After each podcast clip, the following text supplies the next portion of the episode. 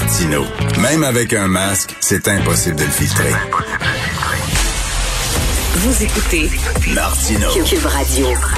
Alors, les gens du milieu de la santé, bien sûr, regardaient les images de la manifestation de samedi et s'arrachaient littéralement les cheveux en regardant ça. Ça doit être extrêmement décourageant. Nous allons euh, parler à Madame Roxane Borges da Silva, que vous connaissez bien, professeure à l'École de santé publique de l'Université de Montréal. Bonjour, Madame da Silva. Bonjour, Monsieur Martineau. J'imagine, je sais pas, être à votre place, quelqu'un qui travaille dans le milieu de la santé, j'aurais été mon bord des larmes en regardant ça. Mais c'est sûr que c'est très dur pour euh, tous les travailleurs de la santé qui euh, qui se démènent et qui travaillent très fort et qui font même du temps supplémentaire obligatoire pour euh, subvenir aux besoins des patients et de voir ces, ces gens-là qui en fait ne sont animés que par leur intérêt individuel et pas du tout par le bien-être collectif ou le bien commun. C'est c'est comme se prendre une claque dans la figure, si je peux dire, pour ces gens-là qui travaillent très fort. Oui, tout à fait. Il y a deux façons de voir ça. Il y a la, la façon euh, pessimiste en disant 30 000 personnes, c'est énorme, quand même, c'est beaucoup. Mais il y a une autre façon en disant, lorsqu'on pense qu'il y a 8 millions de personnes au Québec et que je pense c'est le maximum, ils sont allés chercher le, tous ceux qui pouvaient aller chercher le vraiment 30 euh, 000 personnes, euh, on pourra pas avoir plus de gens dans une manifestation. Euh, on se dit quelque part, oui, c'est beaucoup, mais en même temps, c'est peu. En effet, euh, si on le remet en contexte, vous avez absolument raison. C'est-à-dire que ces 30 000 personnes-là représentent une, une part de la population qui est très marginale.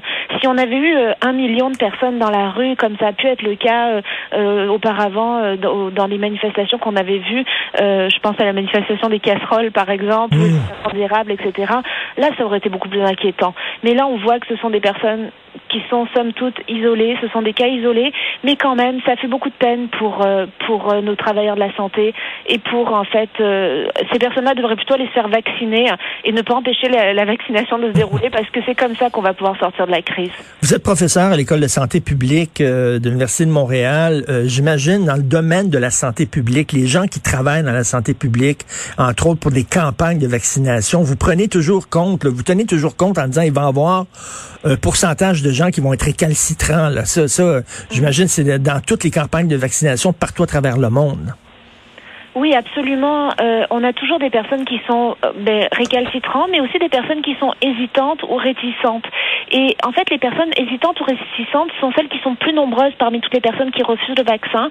Euh, les, personnes qui s'y opposent totalement sont très très peu nombreuses, c'est très marginal. Et là encore, en fait, les personnes qui sont hésitantes ou réticentes, en fait, c'est en leur expliquant, c'est en diffusant les bonnes informations qu'on arrive à les convaincre. Et somme toute, on arrive très bien à les convaincre quand on fait un bon travail d'explication et de promotion euh, de la vaccination. Et là, on voit justement que la campagne de vaccination qui est ouverte à tout le monde, ça fonctionne très bien. Oui, tout à fait. Et puis, euh, on peut vraiment être fier de ça. On voit aussi que l'hésitation euh, vaccinale ou les résistances vaccinales a beaucoup diminué euh, depuis le début de la première vague. On voit que la population québécoise a bien compris que c'est une clé vers la sortie de la crise. On, les gens, au départ, étaient très hésitants parce que c'était la première fois qu'on voyait ces vaccins ben, à, à, ARN messager. C'était aussi la première fois que des vaccins avaient été fabriqués si vite. Et donc, mmh. ça pouvait entraîner de l'hésitation. Mais les gens voyaient bien que maintenant, ça ça fonctionne très bien, qu'il y a très peu d'effets indésirables ou d'effets secondaires et que ils réalisent qu'on a plus le choix si on veut revenir à une vie normale. Et il y a quelque chose de profondément ridicule dans cette manifestation-là, Madame Da Silva, c'est que ce sont des gens qui sont tannés euh, des, des, consignes euh, sanitaires. Puis là-dessus, je peux les comprendre. Je suis tanné moi aussi, la même chose. Mais justement, euh, si on ne respecte pas les mesures sanitaires, ben les, les, il va y avoir une hausse des cas. Et là, ça va encourager, ça va pousser le gouvernement à, à adopter des mesures encore plus sévères. Et donc, ça va durer encore plus longtemps. Ces gens-là, finalement, se tirent dans le pied, là. Mais en effet, en fait, euh, ces gens-là ressentent une atteinte à leur liberté individuelle en, leur, en se faisant imposer le port du masque, par exemple. Mais il faut savoir en fait que le, port du masque, c'est une action individuelle, mais qui a un effet sur le collectif.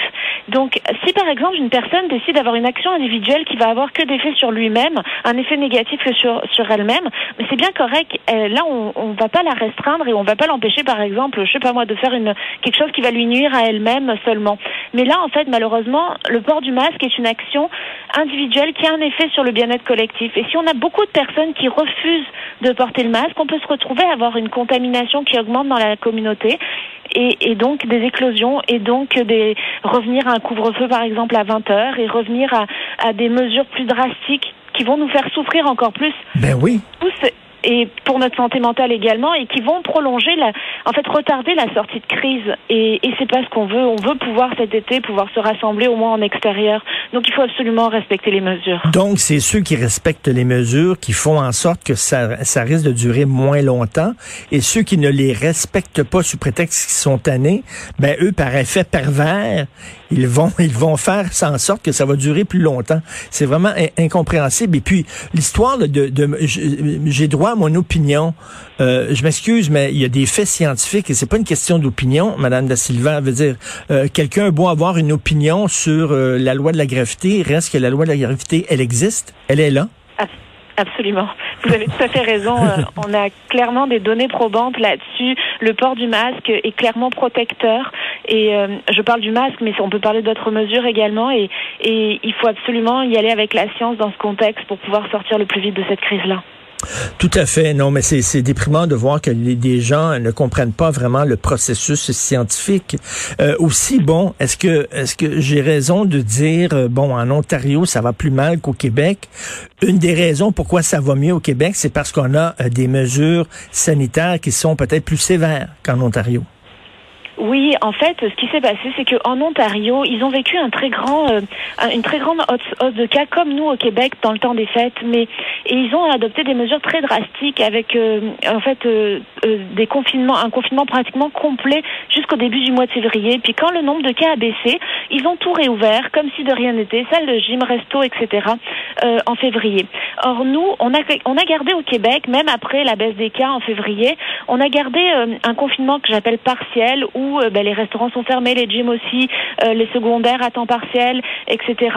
Et ça a permis en fait de contenir la contamination. Alors qu'en Ontario, malheureusement, mmh. avec les variants, ils ont vécu une très grande hausse des cas et on voit la situation actuellement qui est dramatique en Ontario, mais également en Alberta d'ailleurs. Donc euh, on est chanceux en fait d'avoir garder ce confinement partiel au Québec qui nous permettra peut-être de sortir de la crise plus rapidement euh, hmm. que les Ontariens. Ben, tout à fait, il faut le, il faut le répéter. Est-ce que vous êtes optimiste, Madame Da Silva? Euh, je pense qu'on va avoir un été quand même qui va être assez bien, là. Oui, en fait, je suis assez optimiste parce que on voit que les modélisations de Santé Canada euh, nous disent que si on a 70% des personnes qui ont reçu une première dose et 25% euh, de une deux doses, 20% deux doses, on va pouvoir commencer à ouvrir graduellement. Et je m'attends, hein, puisque le gouvernement a très bien fait ça, la, la vaccination, l'organisation de la vaccination. Euh, je m'attends, à moins qu'il y ait des problèmes de logistique et d'approvisionnement, mais je m'attends à ce qu'on on arrive à ce niveau-là au début du mois de juillet et donc on puisse réouvrir un peu comme le fait l'Angleterre, les bars, les restaurants en extérieur et qu'on puisse avoir un été qui soit somme toute intéressant. Et peut-être même voyager. Est-ce que je suis trop optimiste là? Mais voyager, euh, ça, en fait, ça va dépendre des pays, du passeport vaccinal, de toutes les contraintes qui sont actuellement en place. Est-ce que la quarantaine, par exemple, pour les étrangers va être levée, euh, ou, même pour les Canadiens au retour, euh, au retour au, Canada? Je ne sais pas. c'est encore, il y a beaucoup encore de, de, de, de facteurs pour lesquels c'est incertain, particulièrement les variants. Alors, est-ce que, par exemple, on va l'autoriser, autoriser les voyages qu'avec les pays pour lesquels le niveau de vaccination est assez élevé? Ça serait intéressant, ça serait faisable, mais mmh. euh, on voudrait pas avoir de voyageurs qui viennent du Brésil ou de l'Inde actuellement. Non, malheureusement. Et euh, en tout cas, comme je dis, là, on peut être euh, très pessimiste lorsqu'on voit la manifestation, mais je reviens à cette manchette dans le Journal de Montréal aujourd'hui. Près de 300 000 rendez-vous ont été pris en deux jours pour la vaccination. Donc, lorsqu'on compare à 30 000 personnes qui ont marché, 300 000 en deux jours qui se sont fait vacciner, c'est excellent. Donc, euh, merci beaucoup. Merci pour tout le travail que vous faites, hein, les gens euh, du milieu de la santé. Euh, merci beaucoup, Madame Roxane Borges da Silva. Bonne journée. Merci, bonne journée. Au revoir.